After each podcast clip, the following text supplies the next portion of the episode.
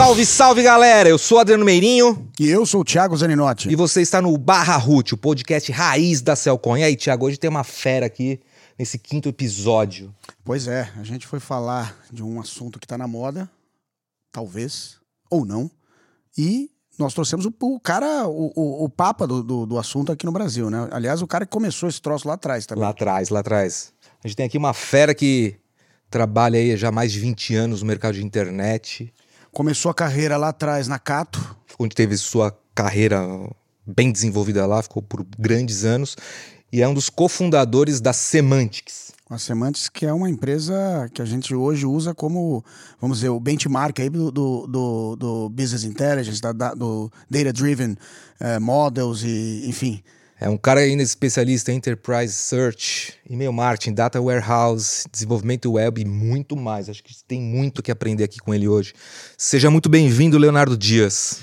Muito obrigado, Thiago. Muito obrigado, Adriano. É um prazer estar aqui com vocês. E espero que a gente possa ter uma conversa muito bacana, especialmente sobre inteligência artificial, que é o tema do momento. Tema do momento. Bom, então nós já vamos começar aqui com, com aumentando um pouco a temperatura para a gente saber a sua opinião. É, recentemente, é, a gente vem acompanhando na, na, na imprensa, inclusive na, eu estava comentando aqui que eu assisti na Roda Vi- no Roda Viva, né? Ah, o, o Yuval Ha- Harari, que veio falar sobre vários temas, mas um tema que eu achei polêmico, e eu acho que para a gente abrir o quadro, foi ele falando que a inteligência artificial vai tornar os profissionais irrelevantes, né? E vai hackear os seres humanos. Né? Eu, como também sou um cara de cybersecurity lá atrás, eu falei, pô, esse troço é, é- é maior do que se imagina. E eu falei, o Léo vai estar aqui, nós vamos trazer esse assunto pra gente destrinchar. Eu queria saber se você, de alguma forma, concorda com ele e se realmente a inteligência artificial ela veio, é, é, ela veio para sentar, como a Microsoft diz, como o seu copiloto aqui do lado, ou ela veio para substituir e pegar o guidão da, da, da bicicleta? E faz sentido a sociedade, assim como um todo, ter um medo da inteligência artificial?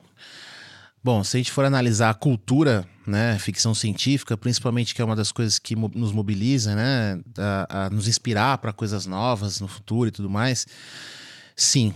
Então a gente tem uma quantidade enorme de, de filmes eh, mostrando a inteligência artificial superando o ser humano em, em várias formas. Então você tem desde Blade Runner, passando por do Futuro, passando por Matrix, né, que eu acho que foi o mais emblemático dos filmes para dizer o risco de uma inteligência artificial que é ela escravizar o ser humano. É, esse risco é inerente ao desenvolvimento de, de, um- de uma consciência que tem muita inteligência e muita informação, uma capacidade de processamento que o ser humano não tem, e é um risco possível, né? Recentemente nós tivemos uma carta de diversas personalidades, ah, o Elon Musk, diversos professores, também de várias faculdades voltados para inteligência artificial, ciência de dados e, e profissionais dessa área, solicitando uma pausa de seis meses no desenvolvimento das, das inteligências artificiais. É, muita gente nem sabe ainda o que, que é o GPT. Ele está na versão 4. Mas quem conhece um pouco já, já trabalhou com ele, já vem trabalhando com ele há algum tempo, sabe que a evolução da versão 3.5 para a versão 4 foi gigantesca. Verdade. Porque na versão 4, agora você tem lá no site da OpenAI é, mostrando a performance deles em vestibular com GPT-4. Quer dizer, você dá o tema do vestibular, tem vários vestibulares americanos, o SAT, de Math e outros, é, matemático, tem de, de- de literatura, enfim. Tem Eles pegaram- me- medicina, inclusive, Medicina. inclusive usaram ele para passar, passaram na prova de medicina. no- Passaram na prova de medicina, tiveram notas altíssimas no SAT, em outros testes que são é, equivalente no Brasil dizer que são vestibulares, né? Isso. Alguns são mais focados. E, e tive nota- notas altíssimas na redação construída por um robô de inteligência artificial, obteram notas mais altas que muitos alunos, né? É, isso é preocupante. Então, quando a gente fala de um robô capaz de responder uma prova de vestibular e, e bem, a gente está falando de um robô que é capaz de substituir várias profissões no futuro que dependem da escrita, no mínimo. Só falar de profissões que dependem da escrita para a gente poder entender. Então, por exemplo, o jornalista, o programador, que é um, não deixa de ser um escritor, o advogado, o, muitas vezes até mesmo as profissionais de marketing, publicitários, é, às vezes até mesmo executivos que precisam criar estratégias. O robô também é muito bom, o GPT é muito bom para criar e pensar em estratégias. Então, é, existe sim um risco inerente é, imediato. Né? Então, a gente fala de risco lá na frente, que é virar uma Matrix. Esse é um risco que hoje a gente não está tão próximo, mas está caminhando para isso. Por que, que eles estão, esses, esses especialistas estão falando e dar uma pausa de seis meses? Porque a evolução do 3.5 para o GPT-4 ela foi. É, a gente vê por número, assim, 3,54 parece que não evoluiu muito. É. Mas não, isso é só o número de versão. A evolução foi exponencial. É como se ele tivesse evoluído 15 vezes mais em relação ao anterior, na qualidade dos textos, na acurácia da informação. Óbvio, o GPT não é 100% confiável. Existe viés, inclusive político, que já foi detectado na plataforma, em parte porque as pessoas que estão desenvolvendo e treinando esse modelo e parametrizando, colocando lá os parâmetros de como ele deve se comportar, elas também têm o viés político dela. Elas estão colocando isso no próprio GPT. E, e, aí, e aí que entra um risco que é um risco. É, eu diria que é um risco, digamos assim, o nível 1 seria a questão da empregabilidade. O nível 2 é, e o nível 3, vamos dizer assim, é o pior de todos, é a singularidade, é, uhum, é a inteligência artificial chegar é. a ponto de dominar o ser humano. Mas eu diria que tem um nível 2 ainda que, que tem um risco muito grande, que é a, a utilizar a inteligência artificial para manipulação e censura. Infelizmente, para censura, isso já está ocorrendo, né? Então, é, muita gente acredita que acreditava, né? O pessoal vinha falar para mim: ah, não, o Twitter que é um bom exemplo, né? O Twitter bloqueia as pessoas que falam, né, tem um lado político e não sei o quê, fica bloqueando as contas e, e achavam, muita gente achava que eram profissionais dentro do Twitter que ficavam lá monitorando e fazendo isso e não era. Quem bloqueava as contas e quem censurava com regras e tudo eram inteligências artificiais. É, inclusive, inclusive no, no, no na, na, época no Facebook, no Facebook, quando eles trouxeram o Instagram, diziam que ainda tinha gente de alguma forma olhando, né? Mas com o passar do tempo, o algoritmo foi ganhando corpo e, e o próprio o desenvolvedor, os times, né, que faziam o desenvolvimento, já chegaram no momento e falaram, ó, ele já está em autopilot, né? Ele já está andando e fazendo os bloqueios sem que a gente tenha é, conhecimento, né? Perfeito. Mas você considera que essa pausa, esse freezing aí no, no, no chat GPT, no OpenAI, é mais questão ética ou questão de medo do que pode vir a se tornar a robotização? Eu e, temo... e faz sentido, não? Eu temo que são duas questões importantes que, que vão governar o que vai acontecer. A questão ética é extremamente importante, mas existe uma questão geopolítica. É, toda essa, essa comoção está acontecendo nos Estados Unidos. O pessoal está falando, gente, olha, esse negócio está insano, né? É, vamos parar um pouco, porque vamos repensar, vamos repensar o que, que a gente vai fazer para esse inteligência artificial ter uma certa ética, construir uma ética, uma legislação ética para robôs. E isso apareceu em vários filmes também, em culturas, tipo de, de éticas robóticas. É, o Isaac Asimov escreveu lá as, as três regras dos robôs. Né? Exato, né? exato. Enfim. Então, quando você, quando você olha para essa realidade, você tem que prestar atenção em, em dois pontos importantes. Um é a questão ética, que, sem dúvida, extremamente relevante, e eu entendo que a OpenAI ela nasceu por causa dessa questão ética. Por quê? Quem criou a OpenAI, quem foi o principal motivador da OpenAI foi o próprio Elon Musk. Por que, que ele fez isso? É, numa entrevista que ele deu semana passada para o Tucker Carlson, ele, é, ele contou uma história que muita gente não conhecia, no qual ele conversando com o Larry Page, que é um dos donos, cofundadores do Google, é, o Larry Page estava dizendo que inteligência artificial tinha que ser criada mesmo, que o Google estava pronto para desenvolver isso. E o Elon Musk falou para ele: mas não tem um risco inerente a isso? Você não pensa nesses riscos para a humanidade, para a vida dos, dos, seres humanos? Porque, como eu falei, tem um risco inerente à questão da empregabilidade. Tem um segundo risco que eu comecei a falar, vou terminar, e tem o terceiro que é a singularidade do negócio dominar escravizar o ser humano. E o Elon Musk colocou esses pontos. E o Larry Page respondeu para ele de uma forma muito fria, né? Extremamente calculista, chamando o Elon Musk de especista. Quer dizer, ah, você é a favor é, da espécie da humana. Espécie humana assim, é. Entendeu? Tipo, isso é uma bobagem. Ser humano é inútil. A inteligência artificial é a forma de a gente chegar a Deus. Né? E foi por isso que o Elon Musk resolveu criar o OpenAI para fazer frente àquela ideologia do, do Larry Page, do Google, que é uma ideologia robótica. É, do ser humano não importa, o que importa é robô. E aí, é, no entanto, ele criou essa OpenAI, só que o Elon Musk tem muita coisa na cabeça dele, né, para fazer.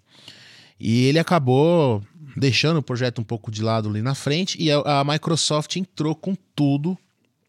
e hoje né? o grupo do Bill Gates é o que domina aí a OpenAI. É, e tenta construir isso com uma série de regras, inclusive com a própria ideologia política. Você vê que a OpenAI tem a ideologia política ali do Bill Gates meio parecida com, com esses grupos aí. Mas estava falando do risco 1 e do risco 3, que são mais óbvios de entender. Emprego e né, ser escravizado no artificial. Agora, o risco 2 é algo que já vem ocorrendo. E é uma coisa que, como eu falei, na censura é um lado, mas é uma coisa que muita gente não percebe. Porque quando você usa uma rede social hoje, você está é, sendo exposto a um algoritmo de inteligência artificial de recomendação de conteúdo para você. E hoje, é, esses algoritmos são pensados para gerar engajamento, puramente engajamento. E esse engajamento é um engajamento vazio, é um engajamento em que as pessoas ficam ali rodando tela, absorvendo uma quantidade de dopamina no processo, vicia, esse processo vicia, né? E a pessoa não chega uma hora que ela não consegue mais sair da rede social, ela fica lá girando vídeo no TikTok, no Instagram, é, coisas inúteis uma atrás da outra, mas como ela, como ela gosta daquilo, ele vai te dando cada vez mais e mais e mais. E isso começa a gerar uma manipulação psicológica nas pessoas. As pessoas, de fato, começam a, a não interagir com o ser humano. É, cria uma espécie de um tá bias effect, né? O, fica o efeito do viés, né? Bolha. É, você cria bolhas e essas bolhas não permitem que você tenha acesso a outras informações, de maneira que se você tem um viés e você gosta de, coisas, de um certo viés, a, as outras coisas que poderiam te dar uma opinião diferente, elas São não anuladas, aparecem né? para é, você. Anuladas, totalmente. E isso acaba manipulando psicologicamente esses grupos e essas bolhas a acreditarem que essa realidade que eles vivem é a única. Isso é um problema muito sério. E é um problema de manipulação psicológica utilizando inteligência artificial. E aí chega um outro ponto agora, quando a gente chega nesse nível de tecnologia que é o GPT, que é o que, que a gente está ensinando para o GPT, o que, como que a gente está treinando o GPT. O Max Tegmark é um professor do MIT, uhum. especializado em inteligência artificial. Recentemente ele foi no podcast que eu gosto bastante também, o podcast do Lex Friedman. E o próprio Lex Friedman, que é o apresentador, ele também é um especialista em ciência artificial. Então, podcast dele é excelente, vale a pena assistir. O Max Tegmark, ele foi lá justamente comentar sobre a carta do, dos seis meses também. E uma das coisas que ele falou é o seguinte: ele falou que uma das coisas que ele se preocupa é que tem coisas que você deveria censurar do treinamento da inteligência artificial. Perfeito. Por exemplo, que, o exemplo que ele deu é muito bom, porque ele falou o seguinte: as inteligência artificial, GPT, jamais deveria aprender absolutamente nada sobre psicologia humana. Uhum. Porque o risco inerente é ela conseguir começar a manipular os seres humanos antes mesmo de chegar na singularidade. Hum. E essa questão da singularidade, que seria de adquirir consciência, é, existe um risco, na verdade, de anterior dela adquirir a consciência, que é quando ela parece que tem consciência. Quer dizer, se ela parece que tem consciência, a capacidade dela de manipular o ser humano na questão psicológica é muito grande. Então, é, essa ideia dos seis meses é realmente com o intuito de repensar esse lado. Quer dizer, como que eu faço para que a inteligência não atinja uma singularidade? E talvez criar travas, né, justamente nesses temas são mais sensíveis, para evitar um, vamos dizer, um, um, um esse, esse ramp-up, né, no, no, no sentido da, do, dos riscos 2 e 3, né? Exatamente. Esse, esse terceiro risco, hoje, ele não é visível para nós e também eu não entendo ele acontecendo em um ano ou dois, talvez uma década claro. leve para chegar lá, ou não sei, não sei dizer. E, e no final das contas, então você acha que o Harari, quando ele coloca o, o hacking, né, de human hacking... É, é, eu quero é, ser humano. No, é, no, é, é, fundo, é, plausível e... e...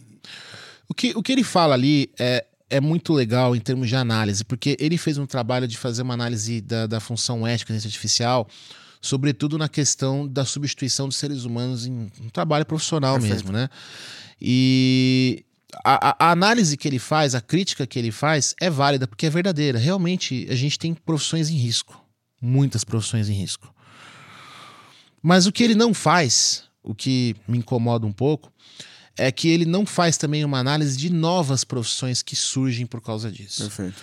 É, inclusive, Mais pra frente a gente pode falar um pouquinho de algumas delas. Isso, eu não queria dar o spoiler agora, porque nós vamos é, falar dela já já. Vamos falar mais é. pra frente de profissões do futuro que vão, são, vão ser criadas por inteligência artificial. Isso ele não faz. E em parte eu entendo que é porque ele quer polemizar, ele precisa criar uma polêmica, precisa criar um debate, então ele não.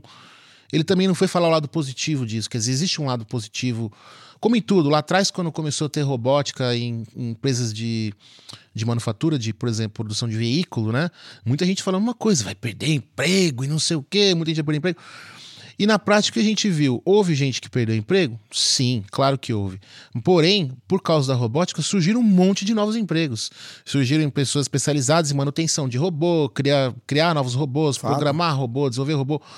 Então, é, é, não houve é, gerou uma demanda menor para o profissional não tão especializado e gerou uma demanda maior para o profissional extremamente especializado.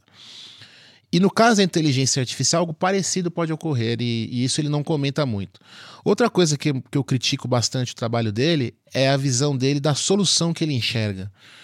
Porque a solução que ele enxerga é o transhumanismo. O que significa isso? É um, é um ser humano ciborgue.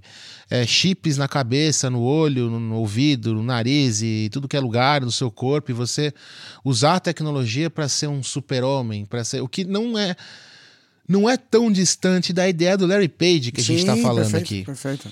Então, eu entendo que a solução dele, além de ser simplista, ela também conta com tecnologia que, ao meu ver, também pode ser influenciada por isso artificial, só que agora na sua própria cabeça, um chip na sua cabeça te manipulando psicologicamente, é, te direcionando para coisas que você não quer é, mudando o seu comportamento e eu, eu não entendo como isso pode ser bom, porque ele fala da questão ética o tempo todo e ele defende isso no fim das contas e isso é a minha crítica que eu faço a ele. E, e é interessante, Léo, porque quando a gente pega os roteiros de alguns filmes, a gente vê exatamente isso acontecer e a gente lembra que a inteligência artificial ela bebe dessa fonte do consenso da, da consciência coletiva, né?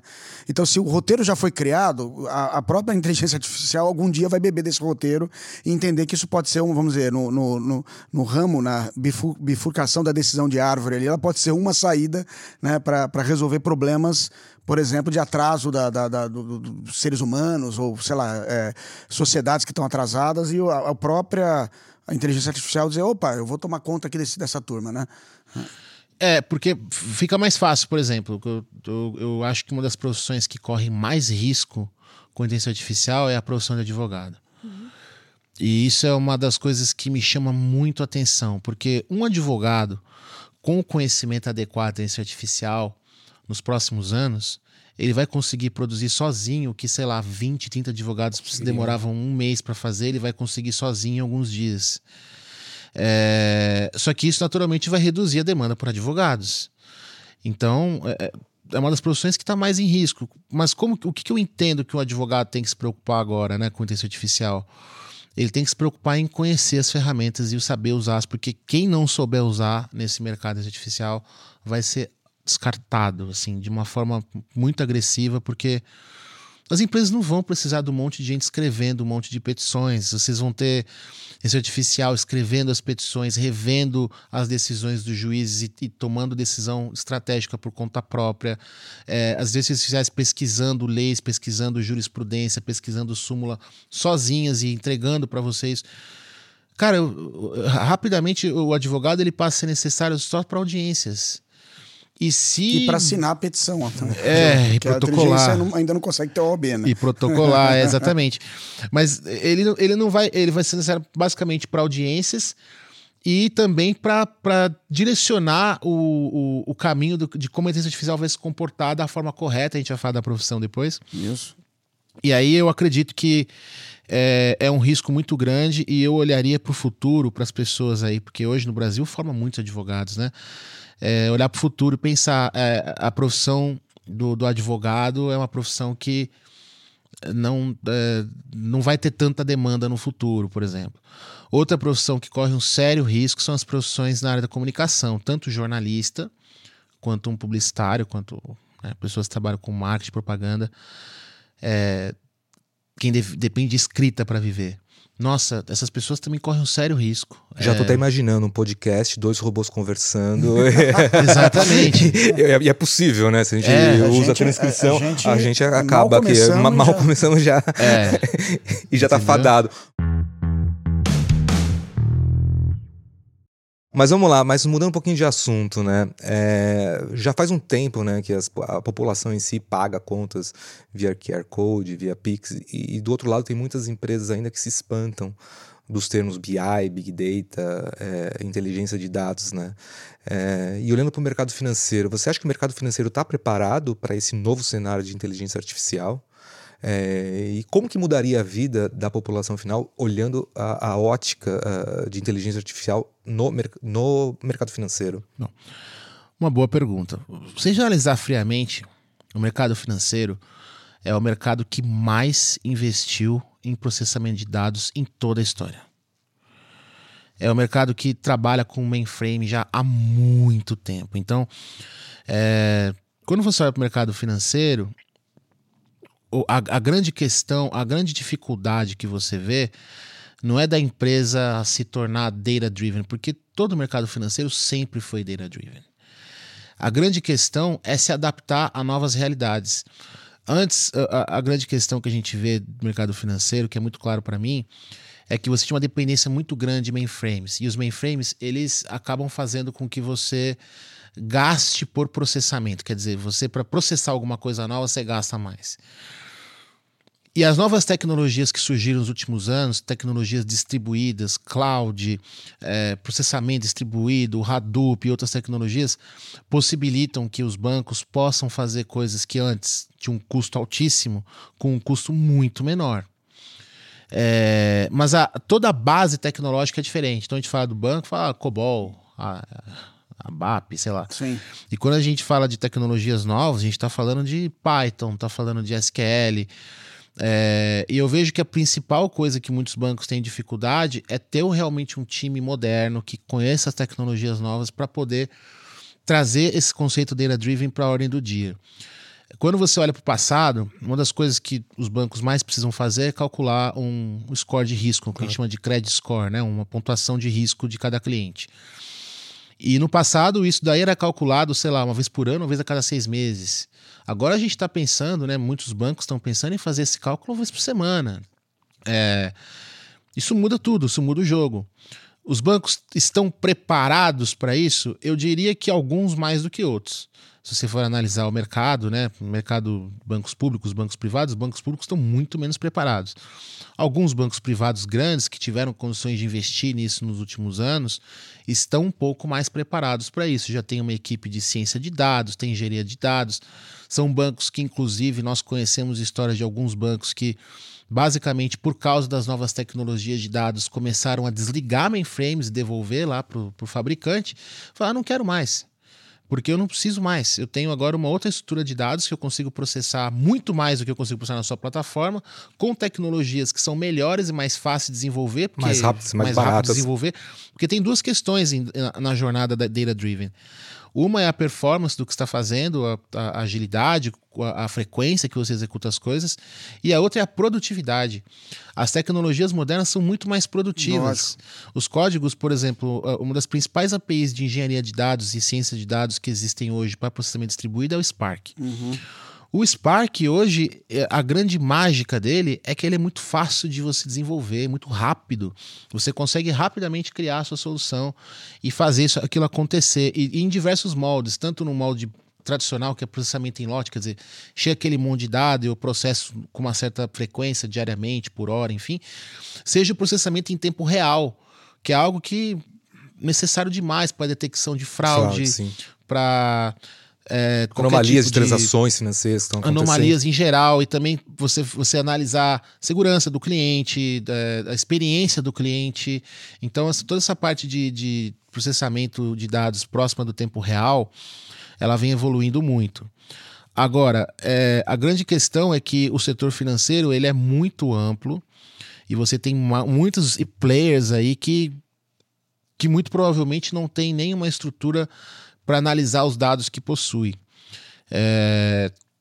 E aí o que acontece? Quando você olha o setor financeiro como um todo, a demanda por, por conhecimento, por profissionais nessa área de dados, é, você vê claramente nas vagas de emprego que tem, por exemplo, aqui no Brasil ou lá fora, grande parte das empresas contratantes são do setor financeiro. Uhum. Uma das maiores empresas que investiu em Hadoop nos últimos anos para Big Data para fazer isso foi a Mastercard.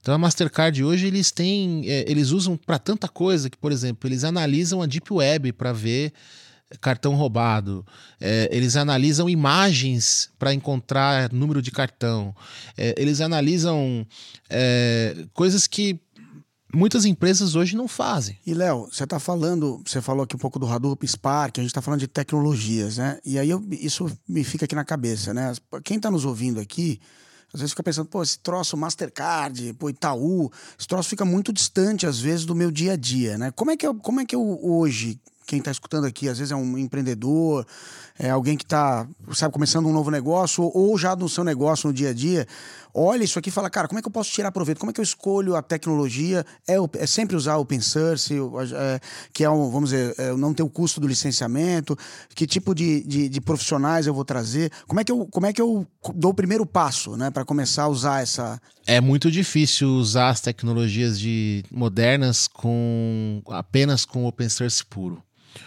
É, em parte porque elas demandam uma infraestrutura grande. Então, eu tô falando de. A gente não está falando de um computador rodando um software, a gente está falando de um cluster, são 20, 30, 40 computadores trabalhando orquestrados em conjunto para desenvolver alguma coisa. E é difícil trabalhar com isso com soluções assim mais diretamente open source, exige uma demanda muito grande de profissionais de infraestrutura, de que conhece rede, Linux. Mas hoje Azure, é, AWS, Exato, Google... é isso que eu ia falar agora. As nuvens, né? As nuvens facilitaram muito. Não só as nuvens, empresas que, por exemplo, lá atrás era muito difícil você instalar Linux, né? Aí surgiu a Red Hat que torna instalar Linux uma, uma coisa Eu assim. ainda uma... sinto saudade de compilar um kernel, mas. É, é, torna instalar Linux uma coisa muito trivial. A mesma coisa aconteceu com, com, com esse universo dessas tecnologias ao redor aí do Hadoop, do Big Data. É, também tem uma empresa que é a, a Cloudera, uma das maiores do mundo, né? Sim, Hoje se fundiu com a Hortonworks, que era a concorrente dela, agora são juntas. Então se tornou a maior empresa do mundo nessa área.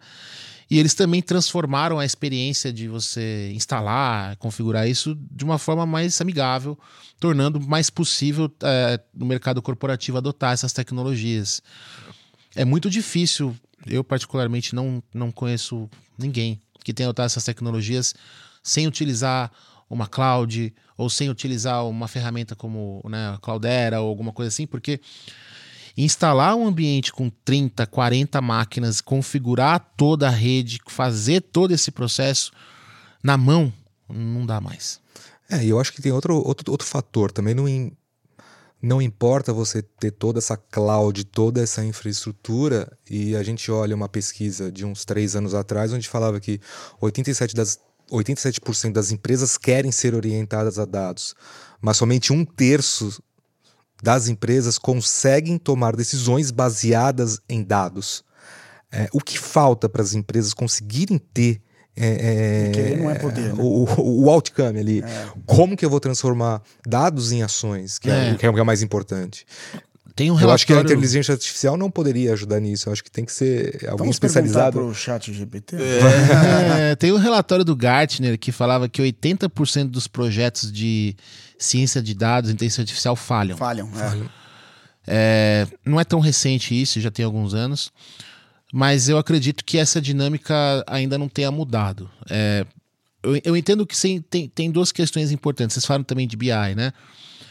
É, a grande questão são os paradigmas. O BI é uma coisa que está aí desde os anos 70, 80. Claro.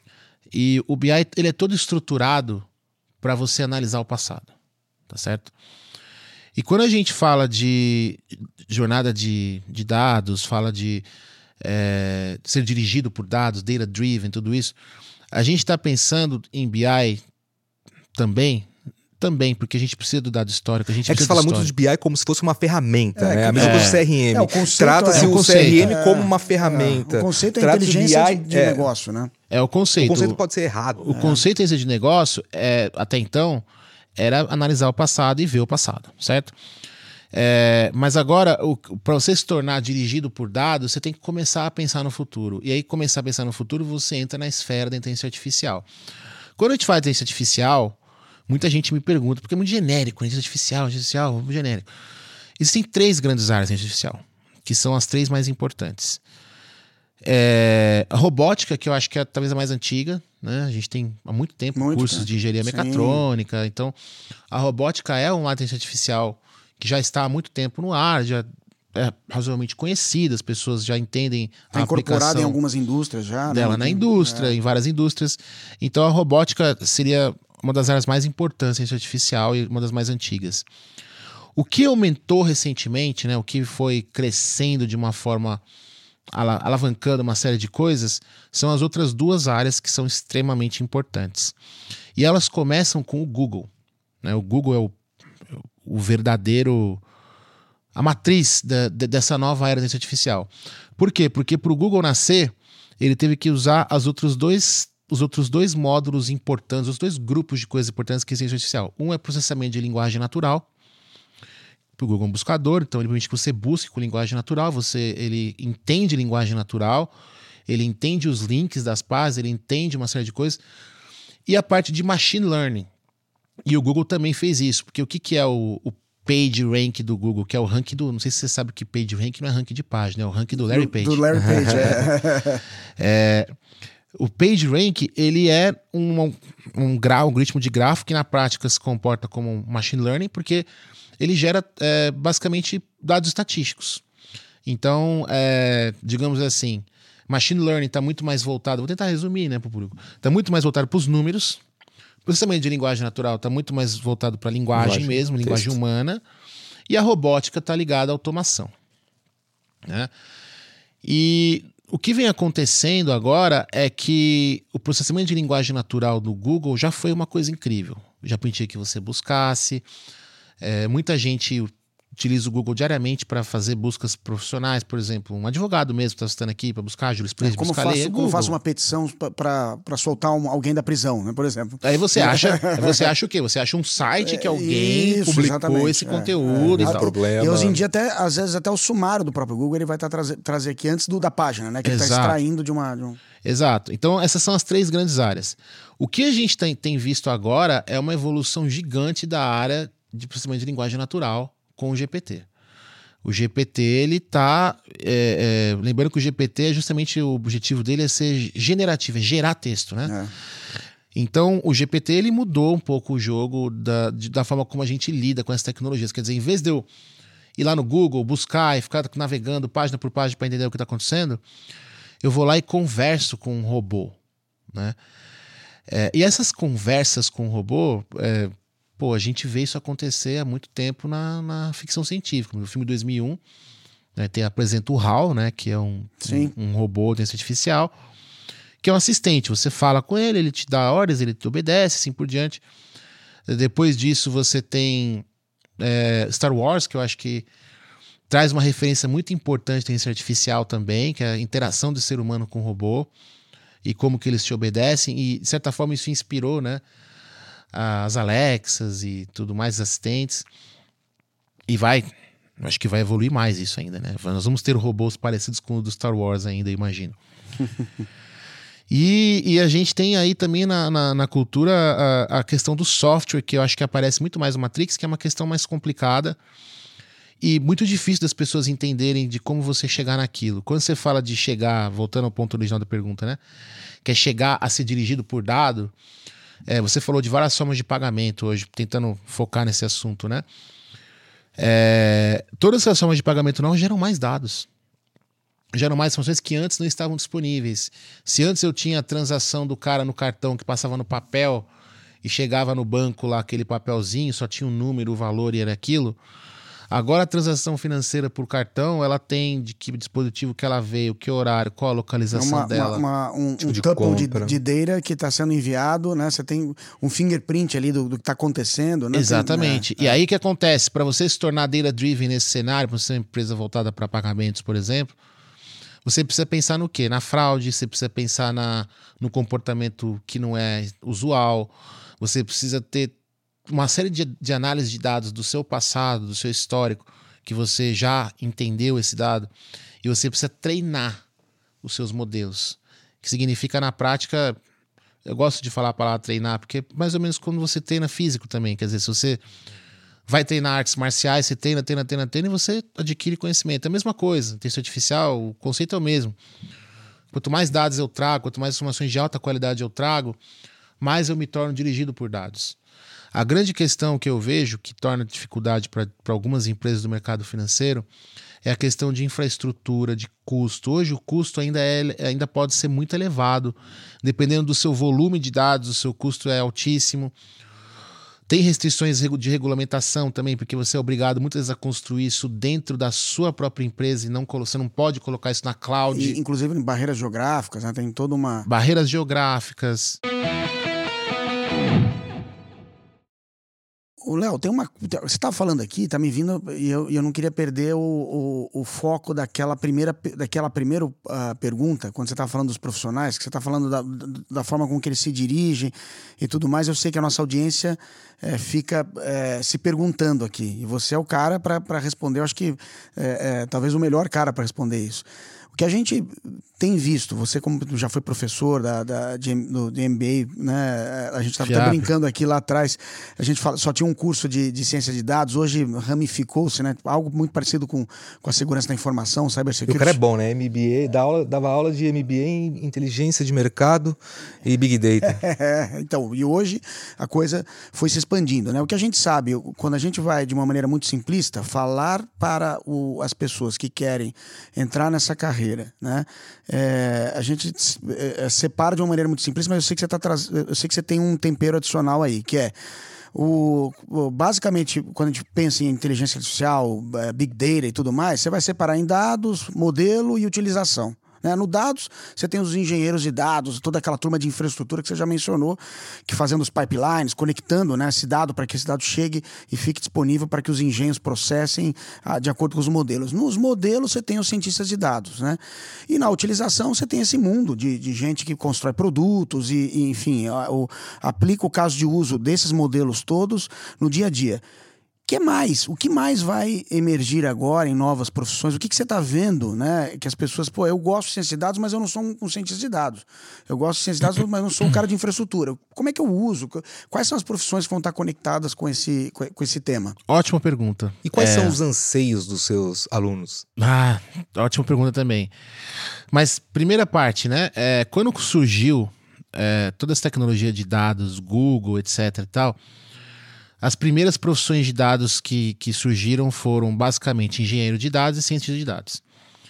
E essas duas profissões ainda são muito demandadas no mercado, não só aqui como lá fora.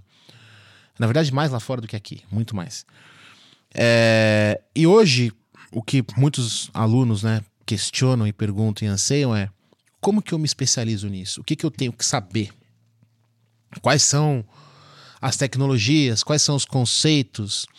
É, como que elas funcionam, né?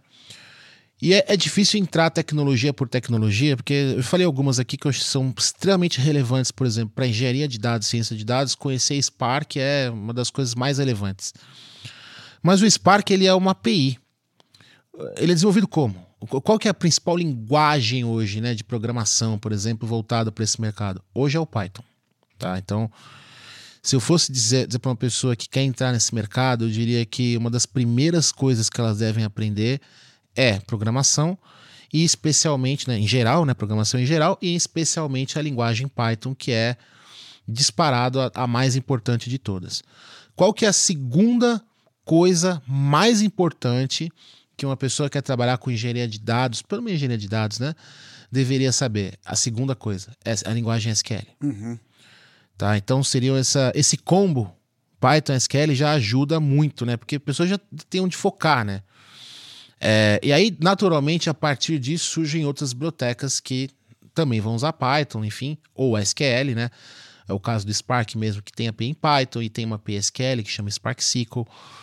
É, e eles vão, vão começar a aprender isso e, e aí vai alavancar o conhecimento adicional das outras coisas que rodam em cima disso. Então, aí quando chega no cientista de dados, além do Spark, existem outras tecnologias. Então, tem o PyTorch, tem o TensorFlow, é, tem uma série de tecnologias, tem, tem o, o, Jupyter, né, que é notebooks, saber usar o Jupyter, saber bibliotecas de visualização de dado, pra, né, tem, tem várias, tem a Seaborn, tem a PyPlot, tem outras desse tipo. É, que ajuda você a criar gráficos que não são aqueles gráficos de Excel tradicional, que o Tableau BI, não é esses gráficos, é gráficos muito mais complicados e, e que ajudam você a entender o dado.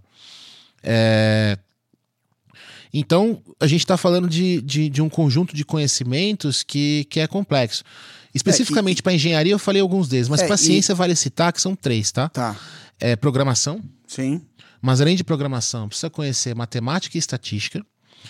E uma coisa que muito cientista de dados não sabe, mas que precisa evoluir nisso, é a habilidade de comunicação, a habilidade de storytelling. É isso que, Sim, é, é, isso que eu ia falar para você. Para esses caras que não. Porque o, o, às vezes quem tá escutando a gente fala, pô, legal, mas isso é muito técnico. O que que, o que, que eu. Se eu quisesse mexer com. com, com se eu quisesse partir para essa carreira. Tem espaço para quem não tem essa, vamos dizer, um, então, uma, uma conexão com matemática, né? E como eu falei, isso daí é da primeira geração, quer dizer, Sim. depois veio o Google, falou, sou o Big Data lá, o Google que inventou as bases do... Porque a gente fala de Hadoop aqui, vale, vale lembrar que Hadoop nada mais é que o pessoal criando a tecnologia que o Google criou lá dentro de, de casa deles, Perfeito. do zero do open source. Quer dizer, eles pegaram essa história Quase é uma engenharia boa. reversa, né? Quase. Porque, não, por que, que é engenharia reversa? Porque, na verdade, a gente, eu brinco com os alunos, eu falo para ele, fizeram uma engenharia reversa de paper acadêmico. É. Porque os engenheiros do Google publicaram esses papers no, nas diversas faculdades e o pessoal do tava dentro do Yahoo na época, o Yahoo que foi responsável por desenvolver essas todas as plataformas de Big Data que a gente conhece hoje, foi o Yahoo que começou para concorrer com o Google. E aí, nessa concorrência, para tentar concorrer com o Google, eles tinham que criar as mesmas tecnologias, porque senão eles não iam conseguir. E a partir disso, eles foram buscar o que, que os engenheiros do Google estavam publicando nas universidades. E a partir dos papers, eles reconstruíram todo o código e criaram o Hadoop. E a partir daí começam essas carreiras de engenharia de dados e ciência de dados. Legal. Porém, nós chegamos num ponto que é o GPT. E aí, quando a gente chega nesse ponto agora, e não é só o GPT, a gente fala do GPT, a gente fala do Mid Journey, que é para gerar imagem, tem o DAWI para gerar imagem, tem a, a, a, que gera código também, que é a CodeGen, né? Hum, que CodeGen, tem, sim. Então, são, são várias coisas diferentes. A gente fala GPT de forma geral, mas o GPT ele tem submódulos tem também. Tem nichos, né? Tem nichos. E o que acontece? É, surge a oportunidade, como a gente tinha falado antes, né? O que o, que o Yuval falou, do mal, mas não falou do bem. Né? Do que, que seria. O que, que vai surgir de bom nisso, né? E vai surgir uma profissão nova, que, ao meu ver. Pera, pera, pera, pera, Léo. Antes de entrar nesse assunto, que é super importante, esse exercício de futurologia que o Léo vai fazer, a gente vai brincar agora de barra root ou ruim. Funciona assim. Eu vou te dar algumas palavras, algumas pessoas, algumas situações e você responde se é root, quando é bom, e se é ruim, você fala na lata. Não tem não tem medo, não. E Beleza. se você quiser justificar, pode ficar à vontade. Cara, maravilha. Vamos lá. Vamos lá, começando, hein? Alexa. Eu diria que é 50%, por 50% root, 50% ruim.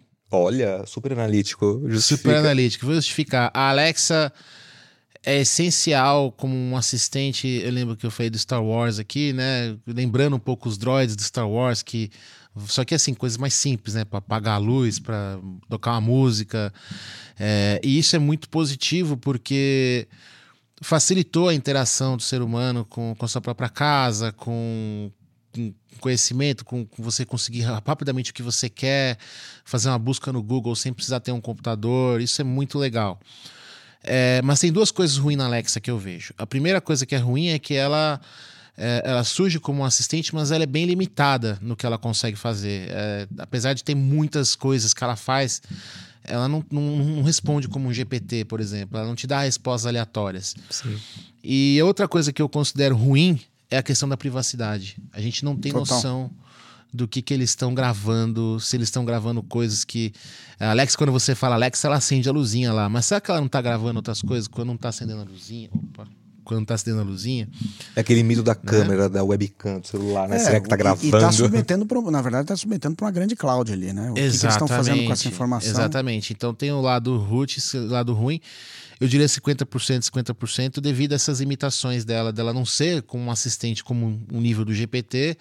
E também a questão da privacidade, lembrando que a Alexa, ela é feita por uma empresa de varejo, né? Então a eles interessa muito essa questão do de você é, fazer Problemas vendas, técnicos né? no seu microfone. É, ele girou aqui. Mas, de vendas, né? Então, se, esse é o foco deles. Esse é Maravilha. foco deles. Algoritmo de serviços de streaming, tipo Netflix, Amazon Prime. Deezer. Eu diria que esse é 30-70. 30%, 30 root, 70% ruim. Por quê? É, eu, eu até, por exemplo, a Netflix, eu até conheço o pessoal que desenvolve o, o, toda a parte de algoritmo e tal. Mas eu tô falando mais da minha experiência. Eu sei que tecnicamente eles são muito bons, eles se esforçam ao máximo para gerar o melhor engajamento possível e tudo mais. O grande problema da Netflix é o mesmo problema, não só da Netflix, mas também das redes sociais, aplicativos de relacionamento e uma série de coisas nesse sentido. Qual que é? Bolhas. Você assiste uma série da Netflix, ela entende que você gosta, você marcou que você gostou, ela criou uma bolha ali. E ela vai te recomendar todas as coisas a partir daquela bolha. bolha. A partir daquela bolha. É, para você conseguir fugir dela, você tem que ir pro buscador do, do- da ferramenta de streaming. Você tem que buscar alguma coisa diferente, encontrar alguma coisa diferente, assistir, ensinar o gostar algoritmo e não. ensinar. Só que qual que é o grande problema? Os usuários não, não, não fazem esse tipo de feedback É em, em plataformas de streaming. Então é muito importante, sempre digo para as pessoas, aprenda a usar o botão de curtir e não curtir da Netflix, porque isso vai tornar a sua experiência melhor. Perfeito. E o Yuval Harari. Para mim, esse daí é 20% root e 80% ruim. Caramba. Eu acho eh, a parte 20% boa dele é a questão da reflexão. A reflexão que ele faz é, é correta, a crítica que ele faz e o exercício de futurologia que ele faz da, da- da- do diagnóstico do problema, eu acho que tá, tá É relativamente correto, é root. Mas o que peca, o que ele peca é na solução que ele achou. Que a solução é tudo transhumanista, todo mundo vai ter chip em tudo que é lugar.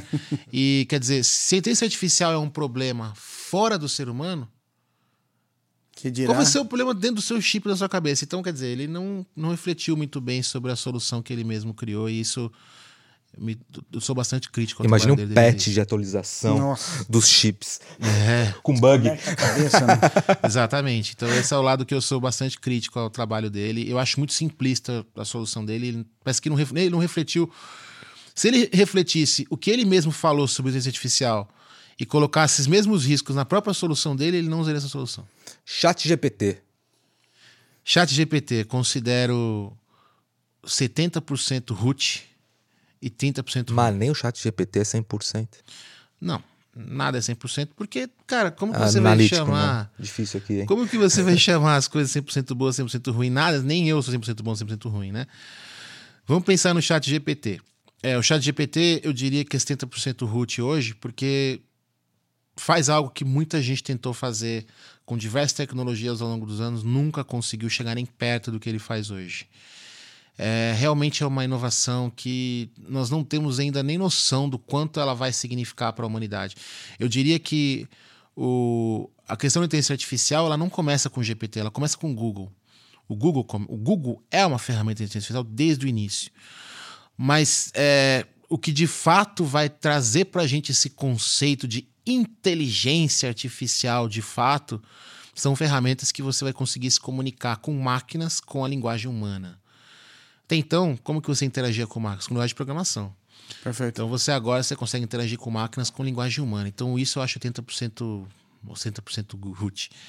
A parte ruim do GPT é, primeiro, as limitações técnicas que ele tem, porque ele não consegue ter uma atualização em tempo real de tudo. Então você tem modelo que está tendo até 2021. Tem uma série de coisas que ele não consegue fazer por causa disso. Então tem, tem essa limitação, que eu acho que é a mais óbvia, física. Mas tem uma outra questão que é a questão da, da- de como que ele está sendo treinado e parametrizado. Infelizmente, tem vários exemplos que mostram que, que o GPT já está preparado para manipular pessoas. Porque as pessoas estão. é, a própria empresa está treinando o GPT com alguns vieses políticos, por exemplo, direcionando mais para um lado do que para o outro. E, e isso eu considero um risco, um risco importante, inclusive, para o futuro do GPT e da própria humanidade, porque as pessoas hoje as pessoas buscam a verdade no Google, né? E, e em determinado ponto, com a população das tecnologias, as pessoas vão buscar a verdade onde? nesses assistentes. Sem dúvida. E ao buscar uma verdade que é enviesada, as pessoas vão ser manipuladas por isso, e isso me preocupa bastante. Que é mais ou menos o que aconteceu com a própria Wikipedia, que não é inteligência artificial, né? Mas no começo a Wikipedia era muito mais confiável, as pessoas realmente estavam colocando coisas ali. Hoje, todos os artigos, coisas ali que eram confiáveis. Hoje, todos os artigos da Wikipedia que têm algum viés político não são confiáveis. É. Aliás, aliás, indo nessa direção, e acho que é aqui para a gente concluir, a gente sempre faz com as, os, os, nossos bate-papos um último exercício. Né? E o exercício aqui é. É aquele lá que eu pedi para esperar um pouquinho. É, exatamente. Porque aqui a gente pega, já que a gente está falando aqui de, de tecnologia, a gente pega a DeLorean lá com o Time, time uhum. Circuit, liga ele e anda 10 anos para frente. A gente vai botar aqui um, um, um nosso marcador 2033. Uhum. É, se você tivesse que fazer esse exercício, né, o que, que você enxerga daqui 10 anos para frente como, vamos dizer, o futuro e, e onde a gente vai estar tá, é, falando em, em, inteligência artificial e, e, e, vamos dizer, o data-driven use case? Tamo Bom. bem ou tamo... Fu... Olha, é, eu entendo que nós estamos os dois, né? De novo. mas, mas, qual que, mas qual que é o problema que, que eu vejo? É, qual que é o problema que eu vejo aqui? É, por um lado, a inteligência artificial ela vai aumentar a produtividade das pessoas, ela vai ampliar a quantidade de coisas que uma única pessoa consegue fazer sozinha, ela vai gerar diversos tipos de conteúdo que a gente vai ver no dia a dia, a gente nem vai saber que foi com a inteligência artificial. É, você vai ter várias profissões se realinhando, mudando e, e, e profissões deixando de existir, né? É uma coisa natural. E eu, eu diria que na, na história da humanidade, a gente teve um único evento que, que foi tão transformador, que foi a invenção da eletricidade. Uhum. É, eu diria que a inteligência artificial ela está chegando, é, é, ela vem evoluindo. Eu não estou falando de agora, porque o pessoal fala GPT, acho que é agora, mas não é. é começa lá em 97, lá com o Google. Sim. E, e, e, desse período até agora, a gente vem criando o que o, o Vannevar Bush, né? Que não sei se você sabe, o Vannevar Bush é um Men in Black original, mas isso é outra história. Depois o pessoal pesquisa. O Vannevar Bush é, é, é, da família do Bush lá, mas ele, ele foi um dos principais cientistas aí da, do passado, dos anos 50, né? A galera tava ali desenvolvendo o ENIAC, né? Computadores antigos, mainframes velhos e tal. E esse cara, ele lá atrás, ele tem um, um, paper dele que ele falava da, da criação da, da mastermind, da mente mestra, que seria realmente, no princípio, né? O, Google e hoje o GPT, que a gente está chegando no que, no que ele tinha previsto lá nos anos 50. Isso é muito transformador. Ao meu ver, é, é empolgante essa, essa questão. Mas, mas tem um lado, como eu falei, de perda de emprego, perda de economia. As pessoas vão. É, muitas profissões vão deixar de existir. É, e esse mas lado você é tinha falado negativo. anteriormente de novas profissões. Exatamente, também. Que profissões são essas? Eu diria que são profissões voltadas para pessoas que sabem interagir com inteligência artificial. Então, uma delas que eu entendo que está começando a dar os seus primeiros passos na, na internet aí é a profissão prompter. O que, que seria? O que, que seria um prompter? É. Né? Primeiro vamos entender o que Galera, é prompt. Fica ligada aí, hein? Ó, é, profissão do ligados, futuro. Profissão do futuro. O que, que é prompt? O prompt é, é o comando que você passa para a inteligência artificial. É, é o comando que você escreve é, é justamente aquela interface para lidar com a, com a, inteligência artificial, né? Isso. É como você interage com ela.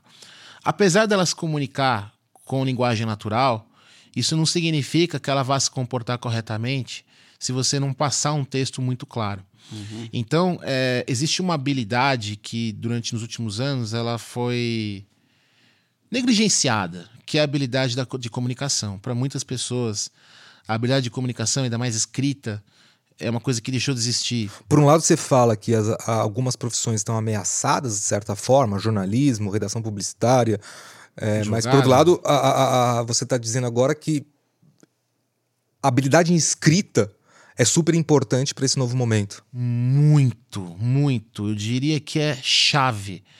É, naturalmente, e eu digo isso, as pessoas pensam, ah, mas eu tenho que aprender que idioma. Uhum.